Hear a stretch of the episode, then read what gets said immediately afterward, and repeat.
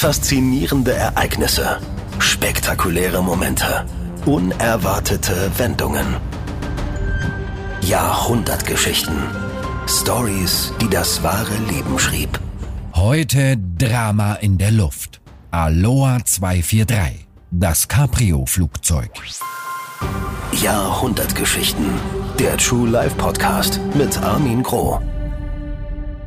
Ladies and gentlemen, we are ready for departure. Please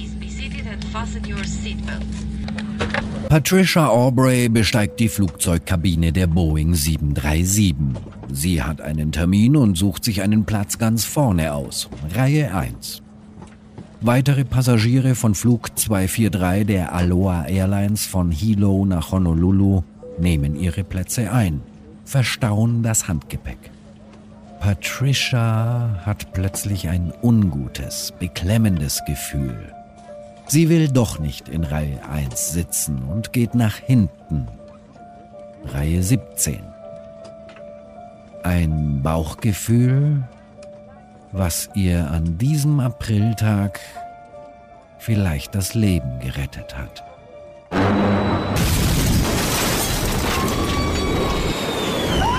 Ein lauter Knall, eine Art Explosion, weißer Dampf, Zeitungen, Aktentaschen, Jacken, Schuhe, alles fliegt den Insassen und Patricia um die Ohren. Pilot Sean Steimer schaut nach hinten und sieht, was ein Pilot nicht sehen will, wenn er sich umdreht, den blauen Himmel.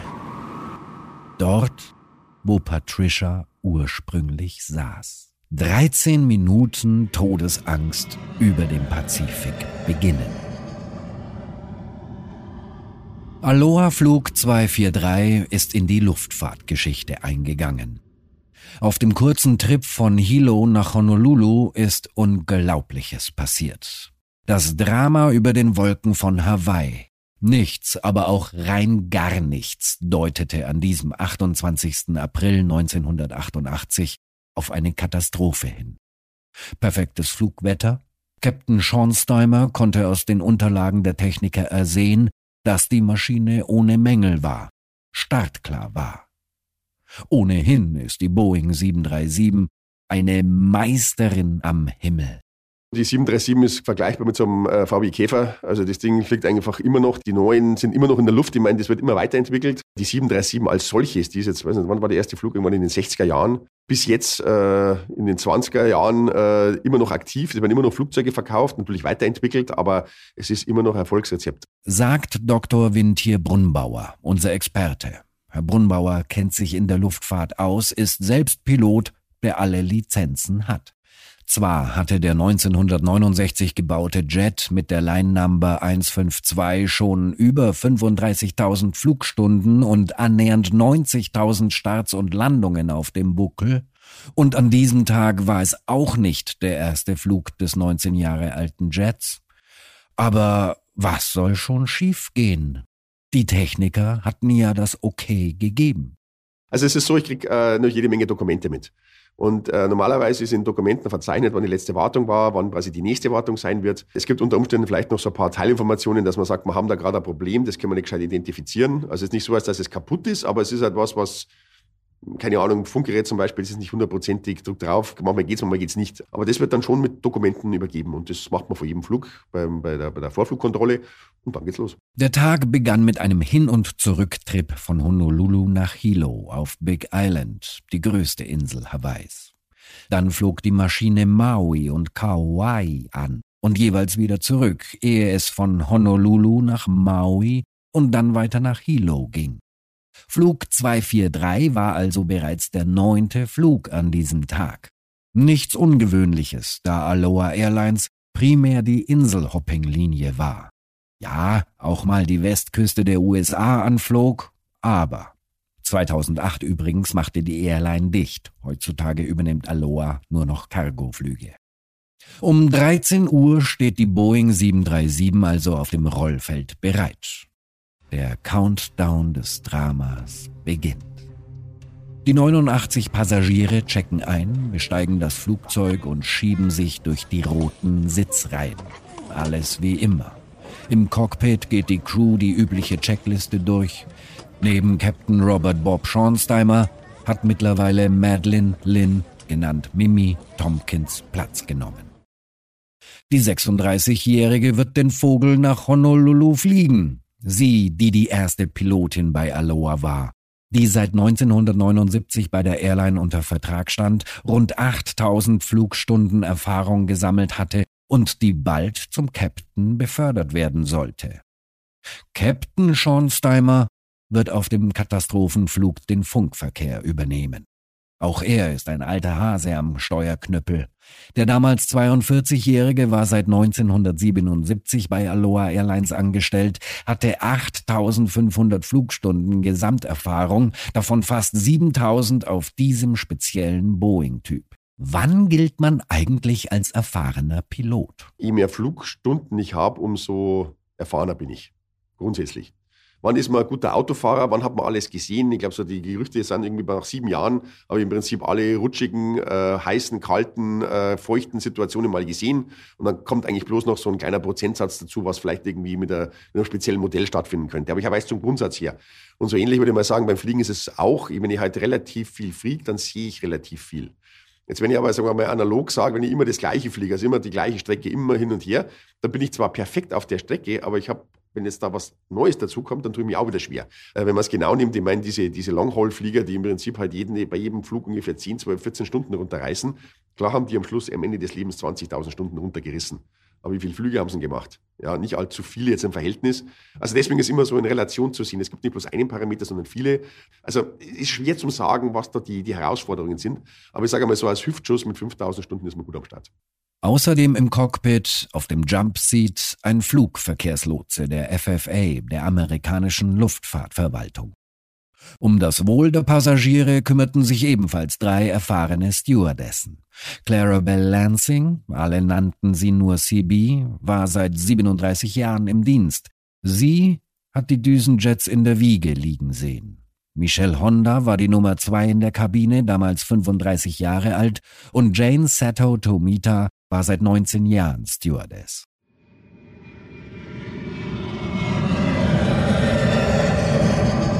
Um 13.25 Uhr hob Mimi ab. Das Wetter war gut, Mimi steuerte manuell unter Sichtflugbedingungen. Auch die Tatsache, dass die Maschine beim Start klappert und ächzt, beunruhigte niemanden.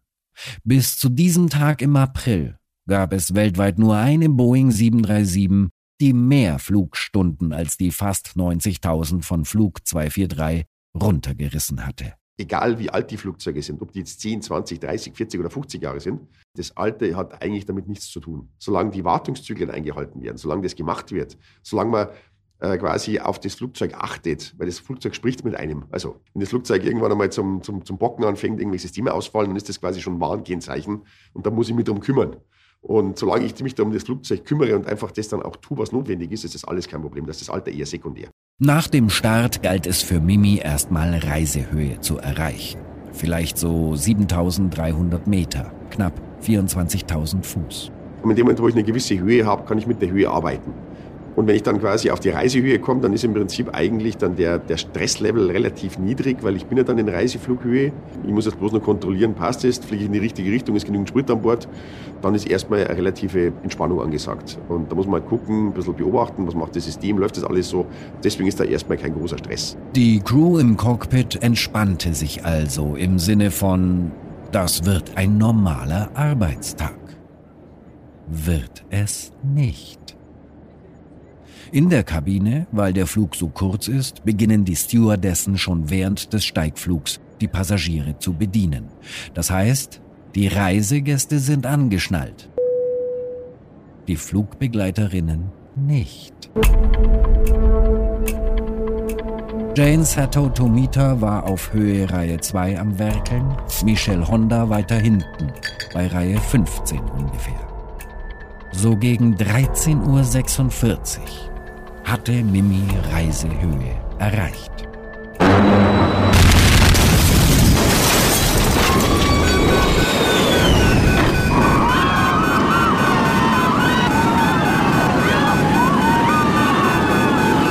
Was war passiert?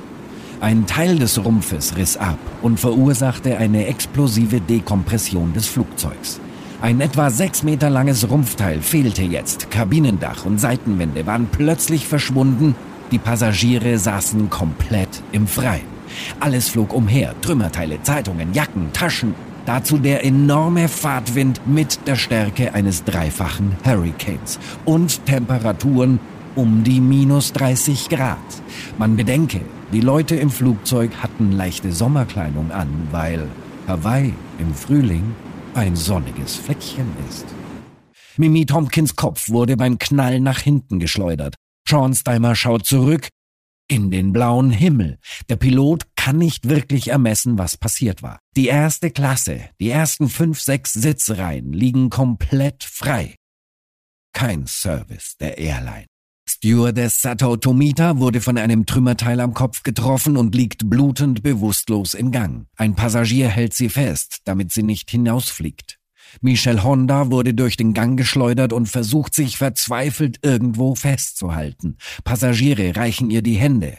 Sibi Lansing, die gerade in Reihe 5 servierte, ward nicht mehr gesehen.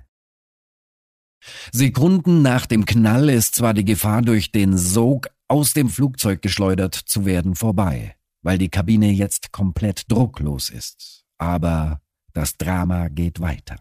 Die Passagiere waren umherfliegenden Trümmerteilen ausgesetzt, fast jeder hatte Schnittwunden, Trommelfälle in den Ohren platzten. Joy Flanagan zum Beispiel auf Sitz 2C knallte beim Druckverlust mit dem Kopf auf das kleine Tischchen vor ihr. Sie war bewusstlos, Blut überall, der Fahrtwind, der mit circa 600 kmh blies, drohte sie herauszuschleudern. Ihr Mann hält sie an den Armen fest, so gut es ging. Andere tun es bei anderen, manchmal fremden Sitznachbarn ebenso. Funkensprühende elektrische Leitungen verteilen Stromschläge. Kälte und der Sauerstoffmangel waren ein erhebliches Problem für die Passagiere. Ja, es ist undankbar, weil natürlich, ich merke sofort, ich habe jetzt ein Problem, ich muss was tun. Gleichzeitig ist es nirgends nichts, was trainiert wird. Klar, das ist natürlich immer voll Überraschung, was da passiert. Ähm, dann habe ich ein Problem natürlich, äh, ich möchte ja möglichst schnell runter. Und deswegen sind die Jungs einfach oder die beiden halt einfach geradeaus weitergeflogen, haben mal gesagt, okay, was machen wir jetzt da damit? Und äh, das Problem ist halt, ich kann, möchte gerne jetzt was tun, aber ich kann nichts. Und es ist besser, mal ein bisschen langsamer zu arbeiten, wie die rumhektigen, um noch mehr jetzt kaputt zu machen. Natürlich sofort zum Sinken anzufangen, weil natürlich durch die, äh, alles, was über 4500 Meter zunächst einmal, muss man sofort in den Sinkflug übergehen, grundsätzlich, um einfach mal sozusagen wieder atmen zu können, um den Flieger ein bisschen langsamer zu machen und, und, und, und. Im Cockpit hat jetzt Captain Schornsteimer schnell übernommen. Der Pilot kämpft mit dem Steuerknüppel. Natürlich leitet Bob gleich den Sinkflug ein, um die lebensbedrohende Höhe zu verlassen. Er zieht die Bremsen an bei über 500 kmh. Mit einer Sinkgeschwindigkeit von 20 Metern pro Sekunde geht es dem Pazifik entgegen. An Kommunikation mit Mimi oder der Kabine ist erstmal nicht zu denken. Der laute Wind machte es unmöglich.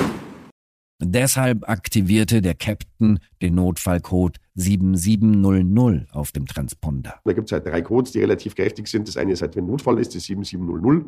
Da, wenn der Funk ausfällt, ist auch ein Problem, weil ich kann nicht mehr reden, aber ich kann durch dieses Gerät kann ich anzeigen, dass der Funk weg ist, das ist dann 7600. Und wenn halt jemand meint, er muss jetzt ein Flugzeug entführen, dann könnte ich halt noch 7555 reindrehen.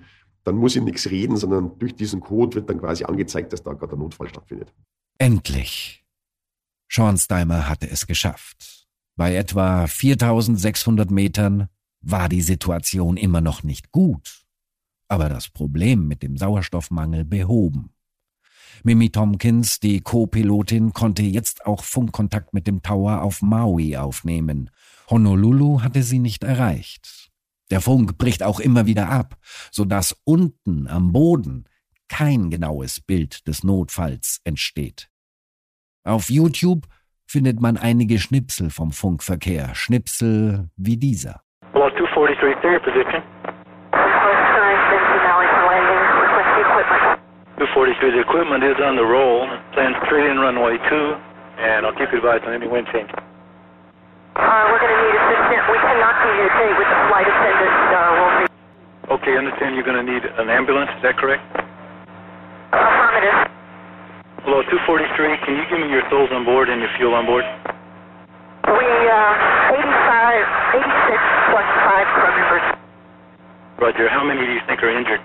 We have no idea. We cannot communicate with our flight attendant. Okay, we'll have ambulance on the way. Okay. Erstaunlich ruhig funkt Mimi nach Maui, oder? Den Airport Kahului auf Maui hatten die beiden vor dem Start als Notfallflughafen festgelegt. Ob die Maschine dort aber aufsetzen wird?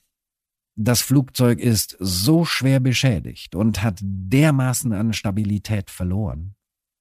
Außerdem muss die Crew auf dem Weg nach Kahului einen 3000 Meter hohen Vulkan umkurven und das mit einem Flugzeug, was wie eine Sardinenbüchse aufgerissen wurde, was nur noch durch schmale Längsstreben im Rumpf zusammengehalten wird.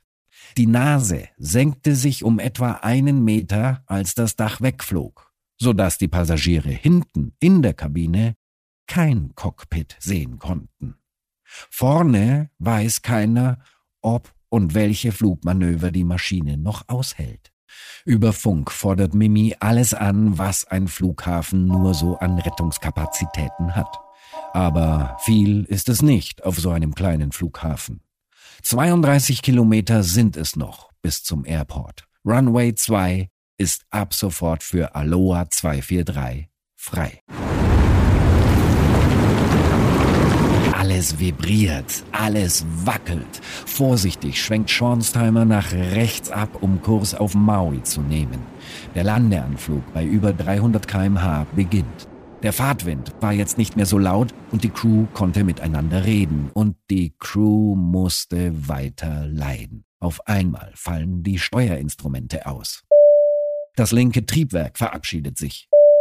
Mimi soll das Fahrwerk schon mal ausfahren, aber das Lämpchen, was das Bugfahrwerk anzeigt, leuchtet nicht auf. Die Crew weiß nicht, ob die Reifen unter der Nase ausgefahren sind oder nicht und verriegelt sind oder nicht. Windhier Brunnbauer erklärt. Und in dem Fall hat es halt die Hydraulik so ein bisschen zerlegt für die Steuerung. Das ist so wie beim Auto halt Servolenkung.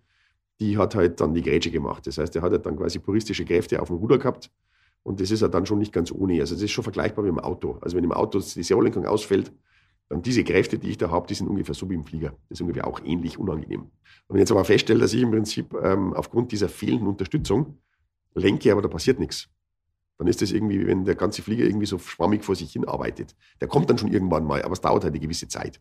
Der, mein Triebwerkausfall ist schon auch nochmal nervig, weil ich den Flieger anders fliegen muss und das ist dann einer von vielen Faktoren.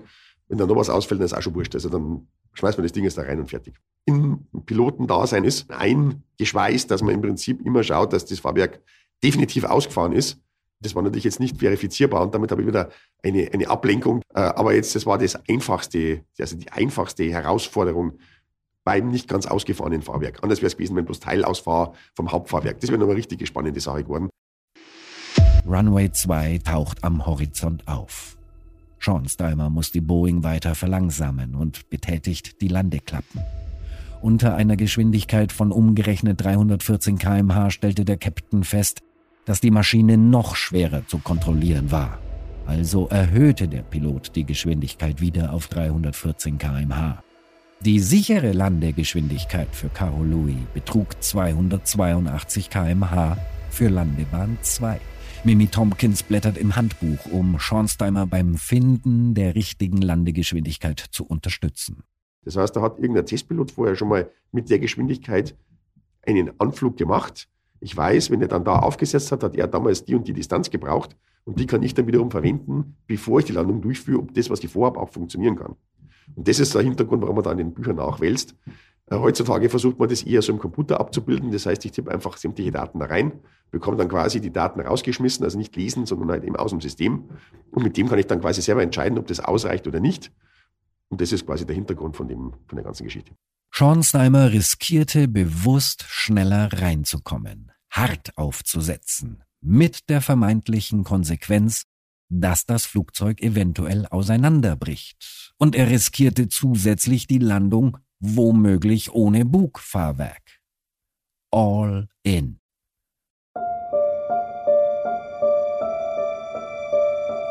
Es ist nicht mehr weit. Die Landung steht bevor. Passagiere, Liebespaare und Freunde nehmen voneinander Abschied.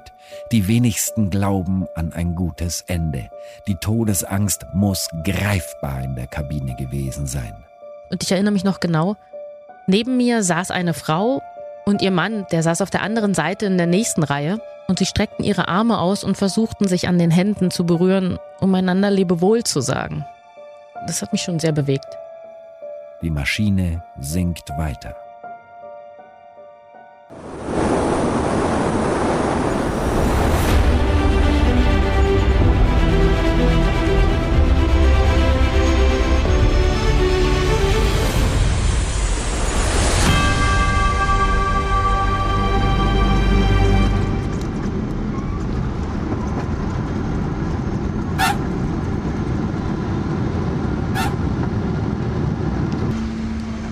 13.59 Uhr setzte Aloha 243 in Kahului auf.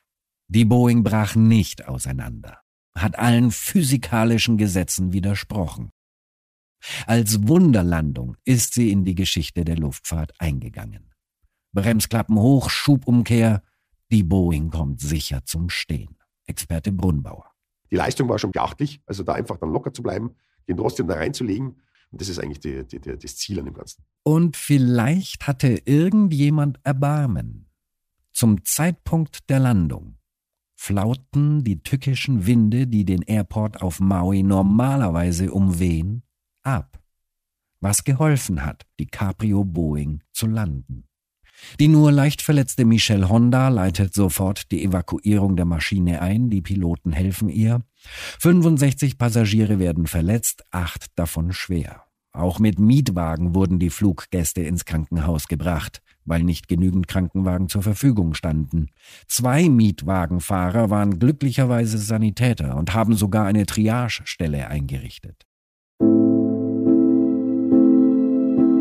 C.B. Lansing die Chefstewardess ist an diesem 28. April gestorben.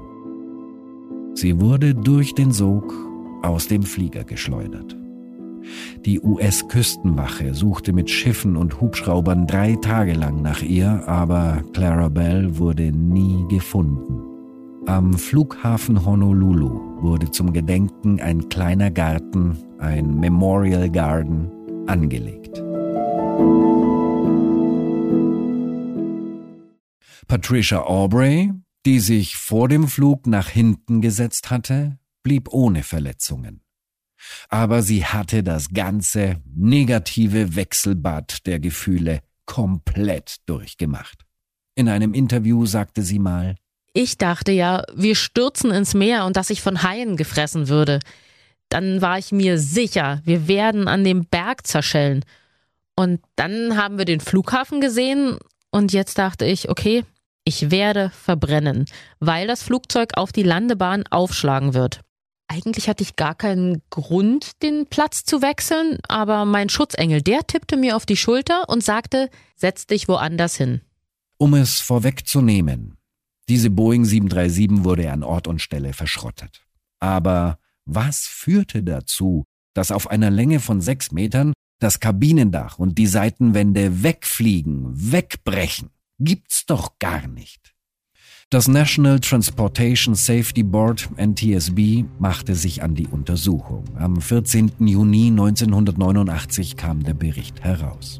Ursache für das Aufreißen der Maschine war grundsätzlich Materialermüdung durch Korrosion. Die Maschine wurde ja in salzhaltiger Luft betrieben, was die Korrosion begünstigte. Dazu kamen noch Ermüdungsrisse im Bereich der Nieten, die die Rumpfbleche zusammenhalten. Risse, die durch die große Anzahl von Druck- B- und Entlastungszyklen entstanden waren. Die Außenhaut dehnt sich ja aus, wenn die Kabine innen bedruckt wird und zieht sich am Boden wieder zusammen. Außerdem, so die Ermittler in ihrem Bericht, löste sich die Verklebung der Blechstöße des Rumpfes auf, was zur Folge hatte, dass Wasser in die Spalten kriechen konnte und die Korrosion beschleunigte.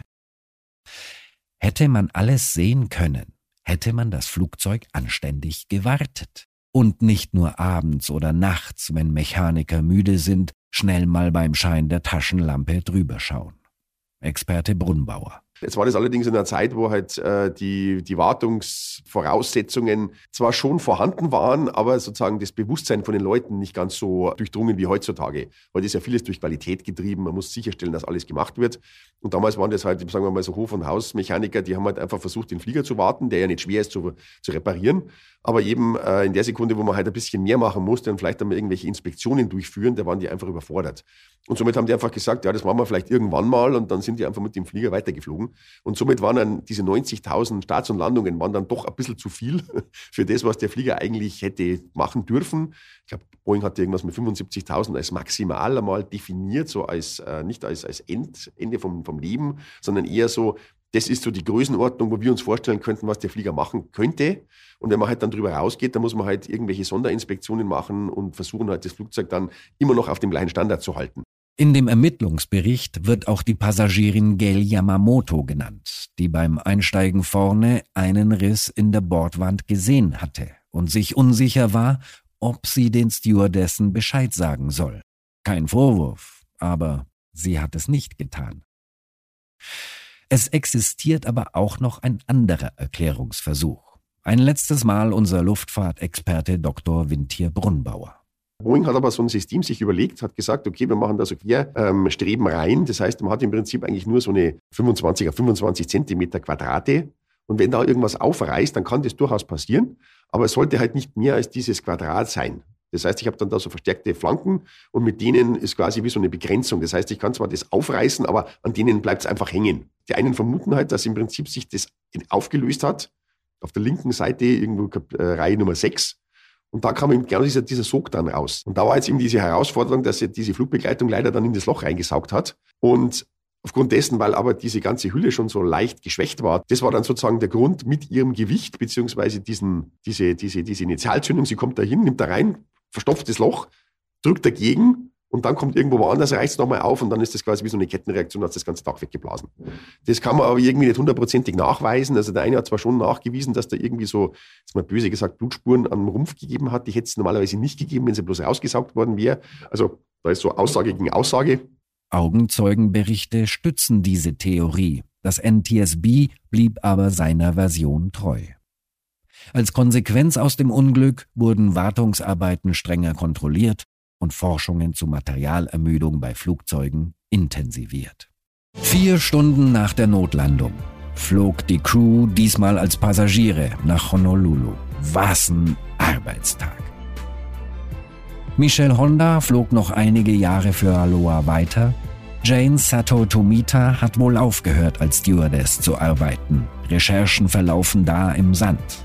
Mimi Tompkins wurde der erste weibliche Flugkapitän der Airline und flog weiter bis zur Pleite des Unternehmens 2008. Und Captain Sean Steimer ging 2005 bei Aloha in den Ruhestand.